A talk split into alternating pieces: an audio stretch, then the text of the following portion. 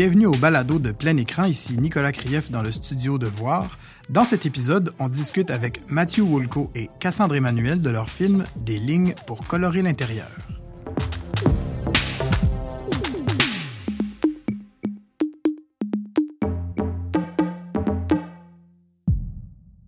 Mathieu, Cassandre, bonjour. Allô? Comment vous allez? Ça va bien? Pas bien. Euh, merci beaucoup de venir de présenter votre film à plein écran. C'est vraiment, on est super content. C'est un, c'est un projet. euh, on, essaie de couvrir beaucoup de styles de cinéma dans la programmation, puis c'est le fun d'avoir un truc. On joue avec l'expérimental, on joue avec le, le genre de témoignage poétique. Je trouve ça super intéressant. Puis euh, j'aimerais ça que vous, vous décriviez le film. Peut-être pas commencer par toi, Mathieu, qui est réalisateur. ouais, décrire le film en quelques, en quelques mots. Euh, oui, donc c'est une sorte, euh, on pourrait dire, ben, il y aurait le, le processus créatif aussi qu'on pourrait parler. Tout mais- à fait, tout à Mais fait. On est là pour, pour décrire le, le- le film euh, à la, on- disons, au niveau synopsis, c'est un, c'est une sorte d'essai poème sur un figuier méditerranéen à Montréal qui survit malgré l'hiver euh, dans une sorte de duo de voix où on n'est pas très sûr de, de comprendre est-ce que c'est la même personne qui se parle, est-ce que c'est deux voix. Donc, c'est un alliage entre fiction, entre documentaire et expérimentation, sur, sur Super 8 aussi. Cassandre, t'entends ce pitch-là, puis toi, tu dis j'embarque. Ben déjà, euh, je connais ce qu'il fait. Fait que pour moi, c'est quelque chose que je trouvais super intéressant. C'est un processus que, que, que j'admire parce que c'est comme s'il s'il se lançait tout le temps dans un genre de vide, euh, qui sait pas où est-ce qu'il va aller, puis qui explore euh, le mix média, qui explore euh, vraiment la forme. Puis ça, je trouve que c'est ça prend euh, beaucoup de courage pour un réalisateur d'aller là, puis surtout que, que je trouve que c'est plutôt rare. Fait que moi, ça m'a ça m'a plu. Puis j'avais déjà dit, si t'as besoin euh, de n'importe quoi, là, je suis là. Parce que toi, tu participes beaucoup à des films ou comme dans, dans, en- dans toutes les sphères de la création. Oui, je suis euh, un petit couteau euh, suisse. Donc, euh, Parfait. s'il y avait besoin d'une première assiste, moi, j'aurais été prête euh, d'aller Mm. l'aider à noter juste des affaires de figures. Oui, puis elle m'a même aidé aussi la, la- la journée de l'enregistrement, ce qui était drôle, ce qui ressemblait un peu à ce qu'on qu'on a comme mode de conversation podcast aujourd'hui devant des micros. Ouais. Puis elle était là, puis elle me disait, tu sais, euh, elle avait même été un peu ma première assiste lors de l'enregistrement. Moi, j'ai aidé avec. euh, ben, plus Ouais, qu'il fait pas de voix dans la vie, puis que Ouais. la, pre- la première fois qu'il avait fait de la voix, il avait pris. C'est un long, long processus où il était couché sur le sol, euh, puis là, il faisait ses voix, puis après ça, il se rentrait dans son garde-robe, il refaisait ses voix. Fait que c'était quelque chose qui était vraiment essai et erreur, erreur, puis là, on se ramassait dans un temps qui était défini, c'est-à-dire qu'il faut enregistrer les voix maintenant. Fait que, fait que ça a été un, un beau défi pour lui aussi de. de- ben, je l'ai dirigé un petit peu là, à travers Ouais, tout ça. exact, c'est ça. Donc, on a pu s'entraider. En fait, elle a pu m'aider à travers ça. Puis, euh, c'est drôle parce qu'on était vraiment dans une même situation de, de micro devant, le- devant ce qu'on fait. Donc, on, s'est rencontrés la dernière fois, je pense, pendant qu'on faisait le film. On se rencontre aujourd'hui devant d'autres micros euh, pour, euh, pour expliquer le film. Ben, écoute, c'est super. Euh, je, euh, je trouve ça intéressant que tu nous, tu nous parles de. ben, qu'on parle de, ce- c'est ça, de, de cette collaboration-là. Bon, tu, tu voulais nous décrire le processus créatif, c'est, pour ça qu'on est là. Et. euh, il y a un esprit collaboratif au travers de tout ça, parce que je vois que dans le générique, il y a plusieurs participants, il y a, ben, comme, comme tout film, mais je trouve ça intéressant dans une démarche aussi particulière, intime, pour parler d'un figuier. Parle-nous de ça, c'est super original. Donc, peut-être commencer de où c'est comme, euh, Mhm. où c'est parti cette idée. Euh, donc, j'ai un voisin qui, euh, lui, d'origine argentine et euh, argentin et et, il avait euh, comme idée de faire pousser un figuier. Euh, c'était pas le même type de figuier qu'on retrouve en Argentine. C'est un figuier plutôt méditerranéen. Et puis, il l'a fait une année et puis ça a fonctionné. C'était un très long processus parce qu'il faut attendre vraiment jusqu'à la fin de l'été et puis il y a quelques fruits qui sortent. Donc, l'année suivante, je me suis dit, ah, ça pourrait être intéressant de le filmer et puis de voir qu'est-ce qui, qu'est-ce qui se passe. Euh, donc, il y a eu comme une première collaboration avec, euh, avec lui d'une certaine manière. Euh, puis, ce qui est arrivé, euh, ça s'est pas tout à fait produit comme c'était supposé se produire la deuxième année à cause de différentes raisons, euh, au niveau de la température, tout ça. Donc, j'avais des roches. J'avais lui aussi qui était là, des rushs de lui, j'avais le film. Puis je me suis dit, OK, comment, comment je vais faire ce film? Puis en Super 8, en fait, tout ce qu'on voit dans le film, il y a peut-être 10% du matériel qui est coupé. Euh, puis finalement, c'est ça. Donc, il y avait lui qui était là au départ. J'ai revu les rushs avec lui, j'ai repensé au film, il y a différentes choses. Finalement, je me suis dit, je pense qu'il faut que ce soit juste l'arbre tout seul. Donc, c'est devenu un film sur l'arbre tout seul. Là, j'ai dit, euh, euh, comment, comment faire ça? J'ai parlé à Cassandre, j'ai dit, écoute, j'ai goût d'écrire quelque chose. J'ai ça, j'ai cette idée-là, j'ai cet arbre-là qui, qui pousse dans un, dans un climat qui est complètement différent.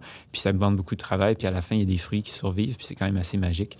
Euh, puis après, il y a eu cette autre collaboration-là avec la musique, avec une autre personne qui s'est ajoutée. Donc le travail de collaboration, il s'est fait un peu en trois étapes, un peu avec la collaboration documentaire avec mon voisin qui me trouve un peu étrange de filmer son arbre. Mais après, il a comme compris un peu où est-ce que je voulais m'en aller. Euh, la collaboration avec Cassandre au niveau de la, voix puis l'écriture. Puis après, Marilyn qui est venue faire le, son et Alex qui a mixé euh, le tout. Qui est euh, Marilyn a fait la musique, pardon, et Alex qui a mixé. C'était quoi la réaction de ton voisin quand il a vu le film? je pense qu'il a compris un peu plus où je voulais aller. Euh, il était surpris aussi parce que lui, il me voyait, lui, en fait, la façon qu'il voit ça, c'est, euh, ben, c'est un, lui, il en parlait comme c'est un arbre comme un autre. Mais moi, je disais, mais il y a quelque chose d'intéressant. C'est parce que l'hiver aussi, ce qui, normalement, ce qu'il aurait dû faire, bon, l'arbre, il meurt. Euh, il, est mort, l'arbre aujourd'hui, mais c'est qu'il faut l'enterrer à un certain point pendant l'hiver. Et c'est ce qui n'est pas fait dans la dernière année. Euh, donc lui, quand il a vu ça, c'était les images de l'arbre qui, était mort, qui était parti. Donc, d'une certaine manière, il avait peut-être une certaine nostalgie, mais il disait aussi, bon, ben, je me suis lancé dans cette entreprise-là deux fois, c'était bien du trouble, mais je comprends un peu plus, je pense qu'il comprenait un peu plus qu'est-ce que je voulais faire. Puis il disait, ah ouais, OK. Puis pour lui, c'est un peu étrange aussi, la caméra super vite, comme pourquoi tourner avec ça. Donc, il, je pense en le voyant, il l'a compris un peu plus. Puis euh, il a vu qu'est-ce que, peut-être par après, ce, que, ce vers où j'essayais d'aller.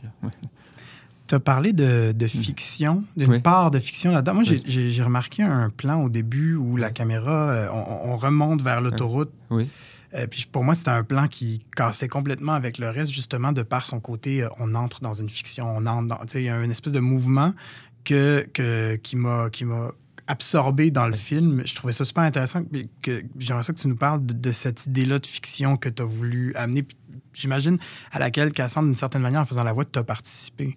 Exact, tout à fait. C'est, euh, ça a été la proposition que j'ai, faite à Cassandre. Je dit, écoute, j'ai, ces roches-là documentaires, si on veut, euh, filmer avec certaines expérimentations sur le Super 8, mais je, à travers les réflexions, à travers la voix, je décide vraiment de l'amener vers la, fiction. Et c'est vraiment comme un dialogue de fiction qu'on a enregistré euh, au niveau dans un studio. Et tu as bien raison, c'est vrai, le, le, panoramique de début vient un peu euh, vient un peu lancer. Euh, c'est juste avant le moment que, la voix apparaît. Et euh, il y avait tout ce jeu-là de savoir, parce que le texte peut être lu par une seule personne, mais je cherchais aussi cette, ce dynamisme-là où on allait se poser la question qui, qui répond, qui, qui écrit, est-ce que c'est la même personne, tout ça. Donc, cette, on a beaucoup parlé avec Cassandre de cette idée-là de qui était la personne, qui étaient les personnes mm. qui, qui dialoguaient derrière, derrière ça. C'est ça qui nous a permis d'arriver à cette, euh, à, cette, euh, à, cette collaboration-là, cette façon de faire, d'enregistrer. Mm-hmm. Mm-hmm. Parce que c'est ça, puisque c'est pas un rapport documentaire, euh, la, façon dont on aurait pu juste s'exprimer aurait pu être vraiment plus classique. Puis je pense que c'était plus intéressant de déconstruire, d'aller dans le questionnement, de, de, de, des fois situer la voix comme quand, quand, on est en train de jouer, on peut situer la voix comme je suis en train de me parler ou je suis en train de parler au spectateur, je suis en train de, parler à l'univers. Fait qu'il y a vraiment juste des positions où tu peux euh, diriger ton intention qui fait euh, pas nécessairement que le public comprend vraiment où est-ce qu'on est, mais qui crée certaines étrangetés. Puis il y a aussi le fait que, euh, que le texte était pas un texte qu'on savait où est-ce qu'on s'en allait. Donc, de, jouer sur l'hésitation, de jouer sur le questionnement, de, jouer sur, sur se perdre soi-même en, en, tant qu'acteur, en tant que, que, personnage de, de cette fiction-là en cours de route, euh, c'était bien intéressant, puis c'était bien euh, c'était surprenant, en fait, ce qui pouvait nous arriver. Est-ce que euh, durant la création d'un film comme ça, on, consomme du cinéma, on, cherche à travers du cinéma qui, existe déjà et qui permet d'aller chercher une inspiration autre? Euh, de ces temps-ci, je dirais depuis peut-être les deux dernières années, euh, j'écoute beaucoup de, films européens, films français surtout, euh, des années 60, avec la narration et tout ça. Alors j'avais partagé certains, certains, certains de ces classiques-là à Cassandre. Puis, donc tout ça venait un peu teinter, disons, la l'atmosphère, le, le, cosmos, l'univers de où je voulais amener ce texte-là, cette narration-là. Euh, mais oui, beaucoup de films de, de René, de Godard, d'Agnès Varda que je réécoute puis que j'apprécie pour leur qualité d'écriture, de marqueur aussi. Euh, donc, euh, plusieurs personnes comme ça, en tant d'autres. qui, là, y en a, je pourrais en dire d'autres, mais en fait, voilà. en terminant, j'aimerais ça que vous. Bon, j'aurais. Je, je, trouve que le film parle beaucoup de lui-même, de l'idée des racines, de l'idée de façon assez poétique. Donc, je ne vous lancerai pas là-dedans. Je vais plutôt vous lancer dans. Parlez-moi de ce figuier-là. Avez-vous goûté ces figues? Moi, oui, j'y ai goûté. Euh, la, figue qu'on voit à la fin, c'est une des figues que mon voisin m'a donnée à la fin. Euh, mais tu as bien raison, il y a cette idée, puis à travers le, premier plan aussi, il y a cette idée des, des racines, cette idée de bon quelqu'un qui, qui n'est pas né ici, mais qui essaie de faire repousser un arbre qui ressemble à l'arbre qu'il a chez lui, mais qui n'est pas tout à fait un figuier sud-américain, mais d'un autre continent. Donc, il y a toutes ces, ces idées-là, comment c'est possible à la, au début, on voit le, le, pavé de béton, il y a des craques dans le béton. Est-ce que ces racines-là poussent dans le béton? Donc, on pourrait pousser toutes ces idées-là. Euh, puis je les ai goûté, pour répondre à la question, oui, j'ai goûté à ces figues-là. Elles étaient très bonnes. Oui, elles sont bonnes. Elles sont vraiment très mais elles étaient bonnes. Poussent à côté d'une autoroute. Exactement. Pas si, ouais, elles étaient vraiment très fraîches. Mais ça, il faut vraiment attendre la dernière minute parce que comme on voit, les oiseaux, euh, les oiseaux arrivent. Puis, J'imagine. Ils, ils, sont voraces. Est-ce que tu en avais gardé une pour Cassandre? Euh, malheureusement, non, parce que le film a été fait beaucoup plus tard, euh, la, narration avec Cassandre, que je ne pouvais pas euh, partager. Et est-ce que, est-ce que, mettons, le goût de ce fruit-là, tu as dû l'imaginer en créant la voix? Pas tant le goût, mais, mais moi, il y a vraiment, dans les derniers plans, les, couleurs de l'intérieur de la figue qui m'ont vraiment beaucoup marqué la première fois que j'avais écouté le film. Puis c'était, parce qu'il n'y avait pas de son, il n'y avait rien. Fait que c'était juste juste les images. Puis là, après ça, je tombe là-dessus sur ce, cette affaire-là, hyper colorée, hyper texturée. Puis ça, je pense que, que, que, que ça, ça m'a plus marqué même que le goût. Je me suis même pas questionnée au niveau du goût. Mais le sensoriel est là quand même. Oui, oui, tout à fait. Mais je suis peut-être plus sensoriel que goûteuse. Euh, est-ce que vous avez des collaborations futures ensemble, par hasard? Euh, sûrement. Pour l'instant, euh, pas dans le concret, mais écoute, ce film-là, la première fois, c'était, on s'était vu, je pense, un an avant, puis Cassandre m'avait dit que c'était un projet, quelque chose. Alors, quand j'ai eu ce projet-là, j'ai tout de suite pensé à elle. prochain truc qui arrive, c'est sûr, une autre collaboration. Ce serait bien intéressant. un, autre arbre fruitier, peut-être. Un autre, oui. oui. sûrement de la nature avec tous euh, tes sujets. Là. Sûrement, oui. ben, merci beaucoup d'avoir participé au, balado. C'est super gentil. Euh, puis, euh, ben, bon festival de plein écran. On, regarde votre film sur la plateforme. ben, sur, le, sur la plateforme. Facebook, qu'on appelle. C'est une plateforme. Ouais, c'est ça. On peut voir ça comme une plateforme. C'est un écran connecté. Exact. merci beaucoup. Merci. Salut.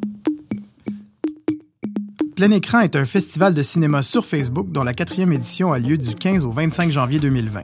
On présente quatre films par jour. Abonnez-vous à notre page Facebook Plein Écran en pluriel pour voir tous nos merveilleux courts-métrages.